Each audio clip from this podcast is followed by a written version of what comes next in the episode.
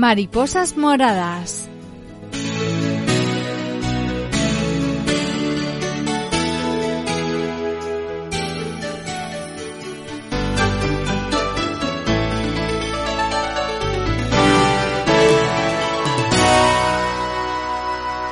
Buenos días a todos. ¿Qué tal estáis? Bienvenidos una semana más a nuestro programa Mariposas Moradas, donde damos visibilidad a las personas que sufren lupus, una enfermedad autoinmune, crónica, multisistémica, eh, que afecta en España a unas 100.000 personas y en Castilla-La Mancha son unas 2.000. Si recordáis, la semana pasada estuvimos hablando un poquito sobre afectación renal, eh, con el doctor Agustín Carreño Parrilla. Nos quedaron muchas preguntas eh, por delante que formular, así es que nuevamente esta semana eh, le volvemos a tener aquí en el estudio. Buenos días, Agustín, bienvenido. Buenos días, gracias. pues os vuelvo a presentar el doctor Agustín Carreño Parrilla, es nefrólogo, es médico especialista en el Hospital General Universitario de Ciudad Real y con él vamos a hablar de nefritis lúpica y si hay margen de mejora. Con él vamos a hablar de ello. Eh, Agustín, vamos a meternos ya de lleno en la entrevista. en tu intervención hace un par de semanas, durante la presentación de la campaña Frena el Sol, Frena el Lupus, hablabas de que actualmente hay una existencia de una mejoría en el pronóstico de la evolución. ¿A qué es debido esto? Pues eh, bueno, realmente el cambio en la, en la mejora, sobre todo del pronóstico, yo creo que tiene que ver con el mejor conocimiento de la enfermedad, eh, el diagnóstico más precoz, ¿eh? un tratamiento que se inicia, por lo tanto, al ser el diagnóstico precoz, pues también es, precoz el tratamiento y se controla la enfermedad y sobre todo el daño que produce esta enfermedad que es el lupus evitando, eh, pues eh, diríamos, cicatrices que pueda dejar ese daño inflamatorio por esa eh, por ese funcionamiento que hablábamos hace hace una semana por ese digamos esa, esa, alteración en el funcionamiento de nuestro sistema de, de defensa no bueno pues de ese conocimiento más amplio el diagnóstico precoz y un tratamiento que evita en mucho eh, el daño que se puede producir en órganos vitales, como hablamos en el caso concreto de los riñones, evitando el desarrollo de enfermedad renal avanzada y la necesidad de, diálisis. Sin duda, eh, tiene que ver mucho en, la mejoría a lo largo de estas últimas décadas. Eh, sin duda, también tiene que ver pues la aparición de, de nuevos inmunosupresores, de medicaciones que utilizamos los médicos que nos dedicamos a, tratar esta enfermedad que es el lupus, que evitan que ese sistema de defensa actúe con toda la fuerza de que es capaz y atenuando un poco eh, ese daño que produce el, lupus, sin eh, que no es sencillo eh, evite el normal funcionamiento de ese sistema de defensa frente pues a las agresiones que pueden venir de fuera como señalábamos bacterias, virus, en fin, de todo una, un, ejército de, microorganismos que para los que está preparado ese, sistema de defensa que tenemos y que funciona eh, bien hasta que se altera en el caso, por ejemplo, del, lupus, ¿no? Dentro de los medicamentos que, que se han empezado a, utilizar y que ya llevan, podríamos decir, unas, unas décadas, mm, pues hemos pasado desde la ciclofosfamida eh, intravenosa o, oral, eh, intravenosa en pulsos, que es como utilizábamos y que ya cambió de una manera radical el pronóstico y el horizonte de, estas personas que padecían lupus en cuanto a que salvó eh, la vida y mejoró la supervivencia de una manera importante, a, eh, por decirlo así, junto con los corticoides, por supuesto, junto con otros inmunosupresores como puede ser la zatioprina, pero digamos que del campo del trasplante eh, renal y el trasplante en general, pues ha habido inmunosupresores que de los que conocíamos muy bien, que sabíamos que eran bastante seguros y muy potentes como medicamentos que, por decirlo así, controlan nuestras defensas, y en concreto eh, estoy hablando del, ácido micofenólico, del micofenolato, que es un medicamento que, se ha empezado que se ha empezado a utilizar pues a partir de las primeras publicaciones en unas eh, de las revistas eh, importantes a las que nosotros acudimos siempre un poco para digamos buscar nuevas evidencias como es el, New England Journal pues aparecieron ya en esa primera en los primeros años del de este siglo, 2000, 2004, 2005, las primeras publicaciones que demostraban que era una medicación, perdón, una medicación muy segura y muy potente a la hora de controlar el lupus, incluso tanto que aunque inicialmente la, la, solicitábamos como uso compasivo, pues se terminó desarrollando un ensayo a nivel mundial que vino a demostrar lo que ya se había observado y es que eh, podía sustituir incluso a ciclofosfamida, que hasta entonces pues realmente había sido una medicación muy importante y lo sigue siendo, por supuesto,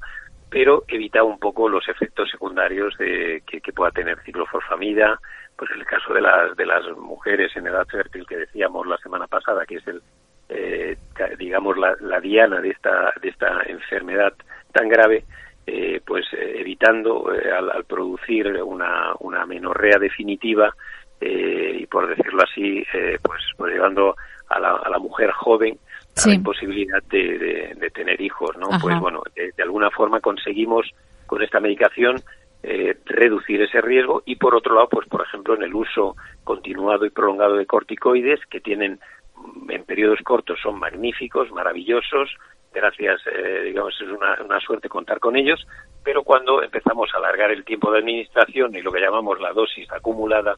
de, corticoides, pues realmente tenemos un problema importante sobre los huesos, sobre el metabolismo glucídico en cuanto al desarrollo de diabetes esteroidea, la osteoporosis que señalamos, es decir, una serie de efectos secundarios que con el micofenolato conseguimos reducir porque muchas veces simplemente con micofenolato se puede suspender el corticoide. En, estoy hablando de pacientes sobre todo con afectación renal, que son los que nosotros vemos en consulta, y con ello pues realmente se ha, se ha mejorado en cuanto a pronóstico y a calidad de vida durante digamos del, del paciente que, padece lupus, ¿no? Ajá, qué interesante. Eh, Agustín, yo he tenido oportunidad de escucharte hablar de la nefritis lúpica refractaria. Explícanos, ¿en qué consiste esta clínica? ¿Es otra variante de nefritis lúpica? Bueno, es, es un concepto que, que se utiliza eh, cuando, mm, digamos, hecho el diagnóstico mediante una biopsia renal, eh, clasificado el tipo de afectación, eh, con el tratamiento que está establecido en ese tipo de clase, en la clase que, que padezca el, paciente de la afectación renal, pues no se consigue una respuesta en forma de reducción de la pérdida de proteína, de la recuperación de función renal en los meses siguientes que se inicia ese tratamiamiento, ¿no? Eh, digamos que de manera general se, se conoce como lupus refractario, ¿no? A veces puede asociar otros, eh, otras alteraciones, como puede ser el síndrome antifosfolípido secundario a lupus, que de alguna forma puede también provocar eh, daños a nivel renal, que eh, mm, eh, digamos pues eviten o impidan que mejor dicho impidan que el tratamiento sea lo efectivo que habitualmente vemos que es en, la práctica habitual no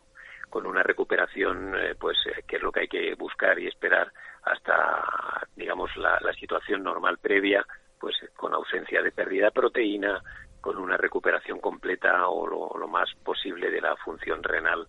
para con ello pues garantizar de alguna forma que no terminemos llegando a,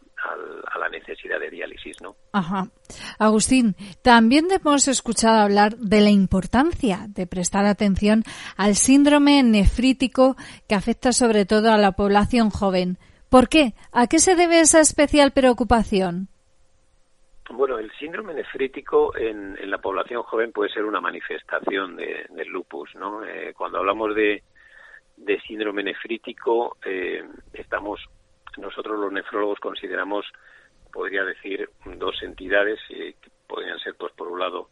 la, glomerulonefritis aguda que decimos que o la posinfecciosa que es una infección que hemos eh, padecido clásicamente pues un estreptococo en la garganta y al cabo de las semanas pues se desarrolla una pérdida de proteína eh, una hematuria, una pérdida de sangre en la orina y alteraciones que van muchas veces acompañadas con una alteración del filtrado glomerular y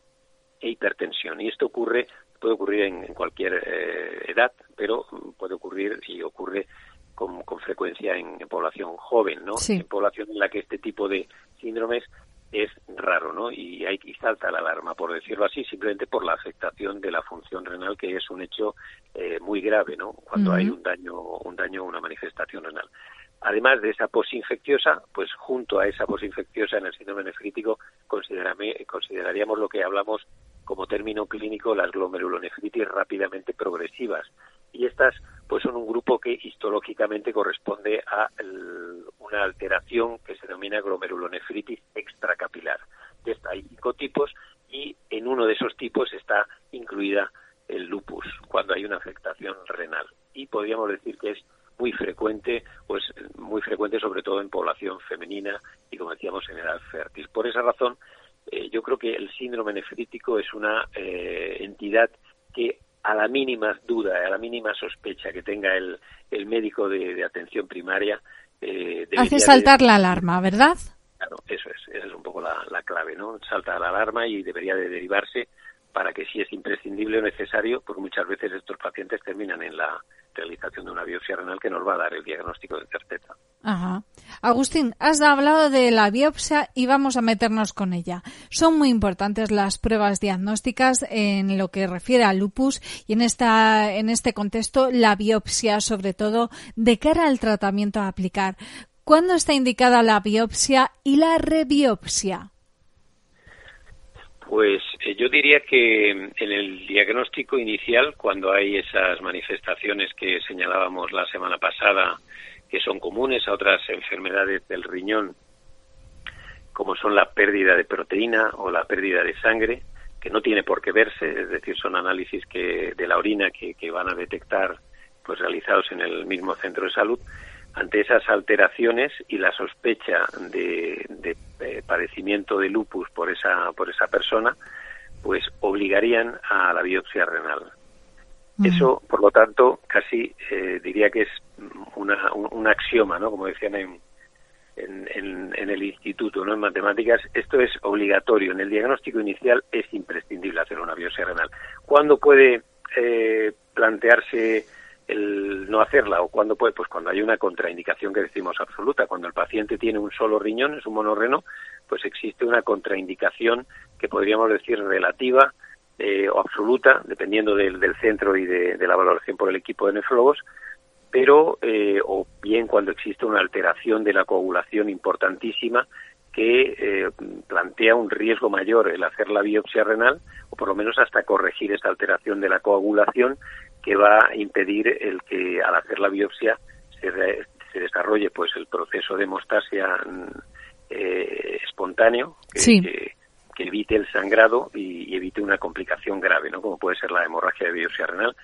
Esto en situaciones extraordinarias. Lo habitual es que una biopsia realizada con, con ecografía, como hacemos en el hospital, ecodirigida que decimos, eh, y con esas condiciones, eh, plaquetas que estén normales, que no estén por debajo de una cifra que puede ser habitualmente las 100.000 plaquetas, es decir, no haya alteraciones que puedan, eh, de las que pueda sobrevenir una complicación grave e incluso que se pudiera plantear el tener que hacer una nefrectomía de urgencia por los urólogos, ¿no? En estas situaciones, pues,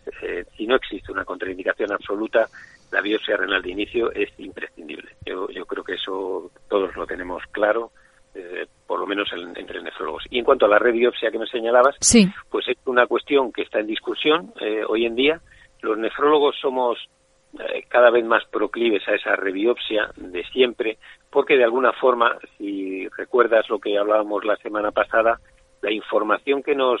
aporta una biopsia renal sobre el estadio de aquello que decía yo, la tormenta que ha pasado, y estamos en plena tormenta hacia el inicio, pues realmente va a permitir adaptar eh, personalmente el tratamiento. El tratamiento es un tratamiento inmunosupresor y eso obliga a ser pues lo más ajustado posible a la necesidad que tiene ese paciente en ese momento de su enfermedad y el daño que está produciendo en los riñones. La única forma posible de saberlo es mediante una biopsia renal. Por lo tanto, la rebiopsia cuando hay, pues en un paciente estable, una reaparición de proteinuria, se puede plantear, o cuando en un paciente con una, que llamábamos antes el lupus refractario, con la nefritis refractaria, en el que se ha aplicado el tratamiento que tocaba y han pasado unos meses y no hay una respuesta o incluso un empeoramiento, obligaría necesariamente, o por lo menos se plantearía, eh, quizá no necesariamente para el, inicio sin duda, pero en esta reviosia siempre hay discusión, se plantearía reviosiar al paciente, cuando lo que debe de ocurrir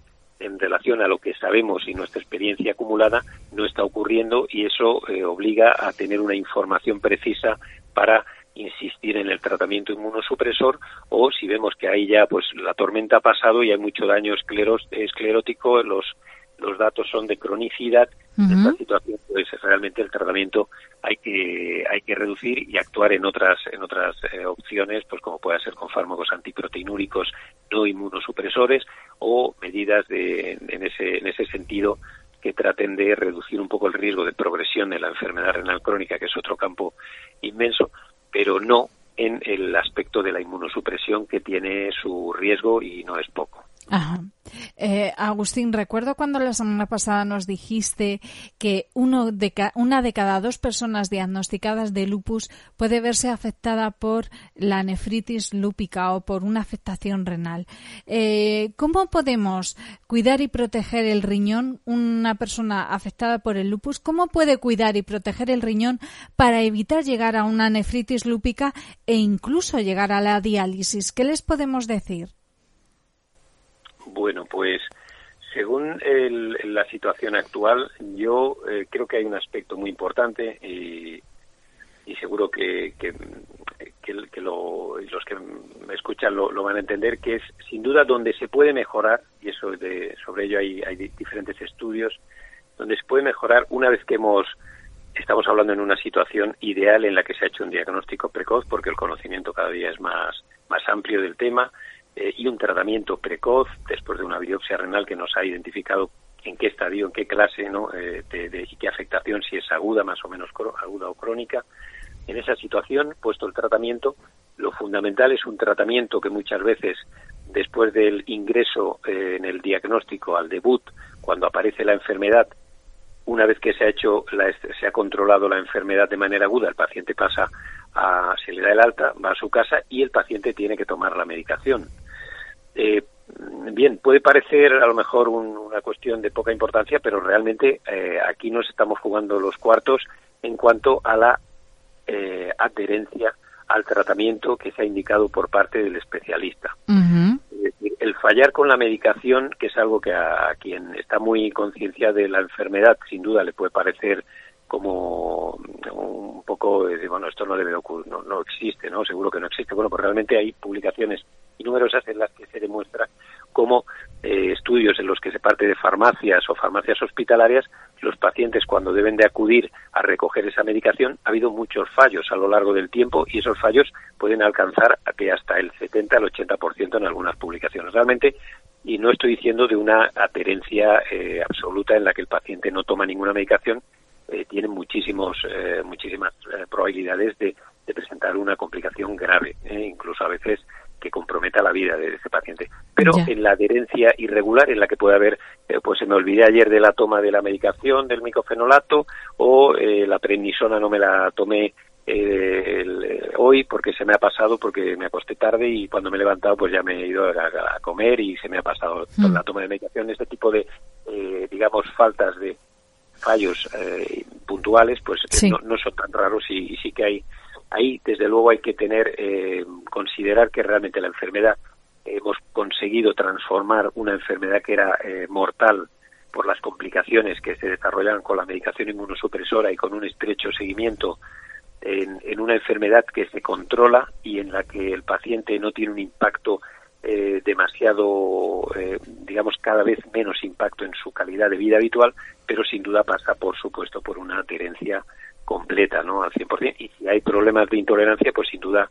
lo que falta ahí es, el, bueno, pues comentarlo con el paciente. Por eso hablaba en la semana pasada de la accesibilidad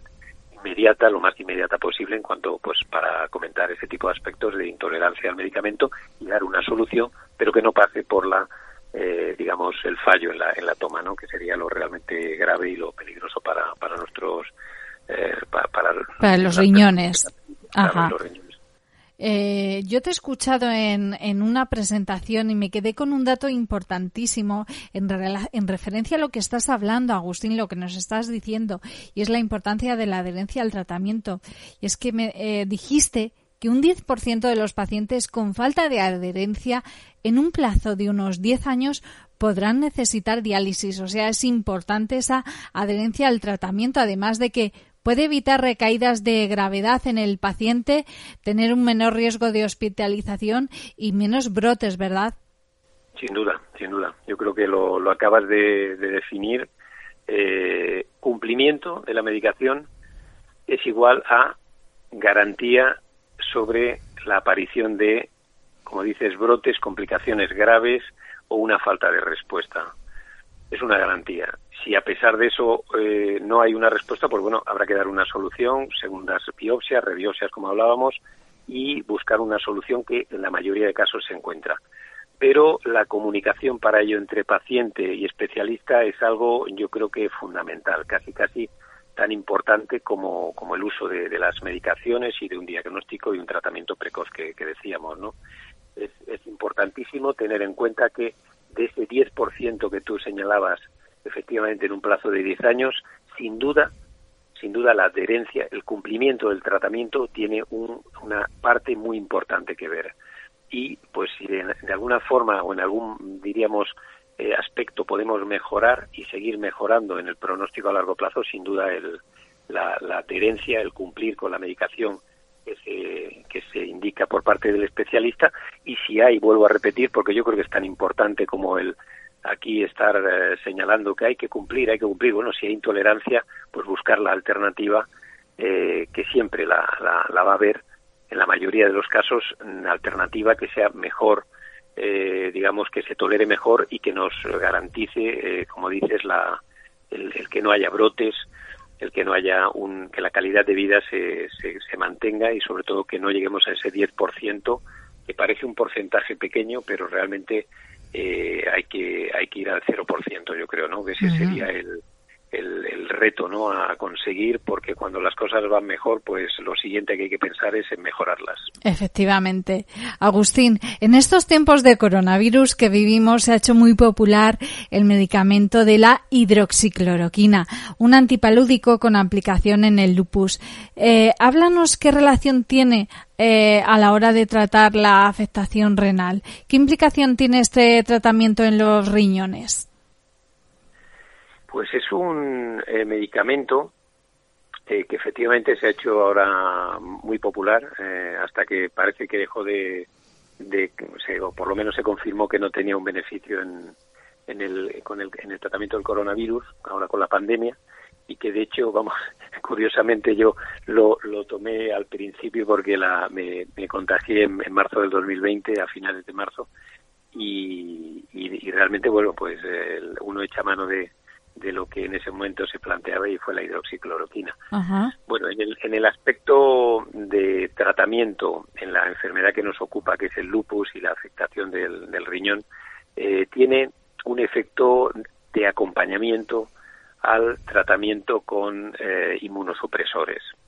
Nosotros lo utilizamos eh, y lo utilizamos con gran frecuencia. Tiene, mm, diríamos, no hay tampoco ensayos clínicos que, que, que, lo demuestren, pero muchísimo estudio observacional. Y todos ellos eh, parece que apuntan un poco a lo mismo y es que en el control de las manifestaciones osteoarticulares, de las artritis y las artralgias parece que tiene un papel importante, además de ser como diríamos y te lo como lo repito una medicación de acompañamiento que por decirlo así potencia el efecto de los de los inmunosupresores y colabora ¿eh? colabora en el, en el mejor control de la enfermedad. Eh, bueno, eh, como único inconveniente hay que hacer revisiones por el oftalmólogo para ver que no haya, eh, bueno, a veces puede haber afectación a nivel retiniana en, en, un porcentaje escaso, pero es importante, como sabemos que existe ese riesgo, pues estar pendiente con las revisiones del oftalmólogo y si no hay afectación, pues se mantiene el, medicamento y en general los pacientes se, se benefician sin duda de, Pero también en este es importante la adherencia al tratamiento, ¿verdad? Sin duda, eso es. Son medicamentos que en, los que se puede hacer y sobre los que hay hechos estudios de cumplimiento, tanto micofenolato, que aunque los niveles no son importantes para valorar la eficacia del tratamiento, aquí en hidroxicloroquina igualmente, no eh, sirven para, en este caso en hidroxicloroquina sí que hay algunos estudios en los que se demuestra que mediante un análisis de niveles en sangre en, en, una población en la que se, en la que se observaba que para niveles más bajos había más frecuencia de recaídas y eso sin duda para la misma dosis de hidroxicloroquina parece que tenía una relación con la falta de adherencia o de cumplimiento, ¿no? Es una eh, medicación que se puede determinar con niveles eh, y, ver si el paciente eh, cumple o no cumple. Lo que pasa es que yo creo que no hay que llegar tampoco a, a esos niveles cuando hay una comunicación buena con, con el paciente, con, con el, con el enfermo que padece lupus. Yo creo que es mejor pues bueno, aclarar mediante preguntas abiertas un poco si ha habido algún olvido y insistirle de una manera y ser eh, sinceros también con el con el doctor, porque el doctor no nos va a regañar, solamente va a tener en cuenta pues eso, si somos olvidadizos con las tomas. exactamente, eso es un poco, ¿no? Ayudas un poco, ¿no? No digamos que no trata de ayudar a tu médico eh, informándole de, como dices tú, siendo sincero en cuanto a, oye, pues sí, tengo que reconocerte que es que se me han olvidado, llevo unas semanas que, bueno, pues ya está, el médico no, no te va a regañar, simplemente quiere tu beneficio y, y quiere estar tener la mayor información y que esa información la más fiable y eres tú el único que le puede dar esa información como, persona que padece lupus y está tomando la medicación, ¿no? Claro. Agustín, se nos acaba el tiempo, nos queda un minutito, pero quiero hacerte esta última pregunta. Necesito que seas breve, por favor. Sé que eres un defensor de potenciar la participación o suscripción en asociaciones de pacientes para proporcionar mayor información de utilidad a las personas que sufren lupus. Háblanos en un minuto del papel de dichos organismos fundamental, yo creo que es fundamental, ¿eh? Es un poco del, el, yo creo que el eslogan sería la unión hace la fuerza y en este tipo de enfermedades que son raras es importantísimo estar todos eh, los que, por decirlo así, padecen unidos y más allá de los pacientes, incluso si hay alguien más que quiere eh, apoyar a esas asociaciones, sin duda yo creo que es fundamental. Es, estar suscrito a algún tipo de asociación, como pueda ser Felupus o a, la que sea la que te toque en, tu en tu zona si existe es un poco invertir en tu propio en tu propio beneficio no y en tu y la mejora de ese de ese manejo de, la enfermedad y de, otros aspectos que no hemos quizá tratado pero que también son importantísimos claro Perfecto. Pues ya no hay tiempo para, para más. Aquí se acaba por esta semana nuestro programa. Agustín, ha sido un placer y un honor contar contigo esta semana también. Gracias, para mí ha sido también un, honor que me invitéis al programa y lo nada, ha sido un placer igualmente. Pues hasta la próxima. Hoy hemos hablado con el doctor Agustín Carreño Parrilla, nefrólogo especialista en el Hospital General Universitario de Ciudad Real. A ustedes, queridos radioyentes, agradecerles como siempre la atención, el apoyo y el interés que nos han prestado. Nos volvemos a encontrar, si lo desean, en el mismo sitio y a la misma hora. Mariposas Moradas todos los viernes a mediodía. Hasta entonces, sean muy felices.